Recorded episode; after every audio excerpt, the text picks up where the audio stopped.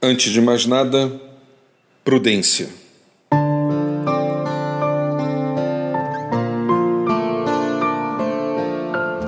Às vezes, esta palavra recebe de algumas pessoas uma tonalidade negativa.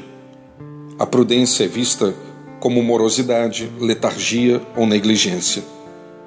Mas a verdade é que ser prudente não tem qualquer relação com esta falta de atitude. Aquele que escolhe seguir por este caminho o faz por saber que cuidado e sabedoria devem ser suas companhias. A prudência é fundamental para o bem viver.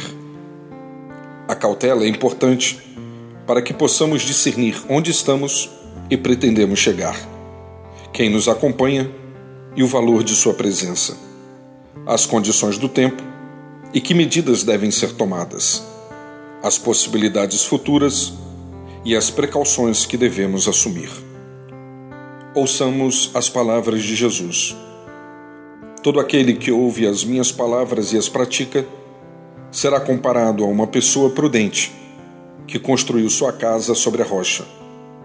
E caíram as chuvas, subiram os rios e sopraram os ventos com grande força. E aquela casa não caiu, pois foi edificada sobre a rocha. Meu nome é Sérgio Andrade e você encontra mais conteúdo como este em www.sergioandrade.net ou ainda pelo WhatsApp através do 81999890586. Comecemos o dia com prudência.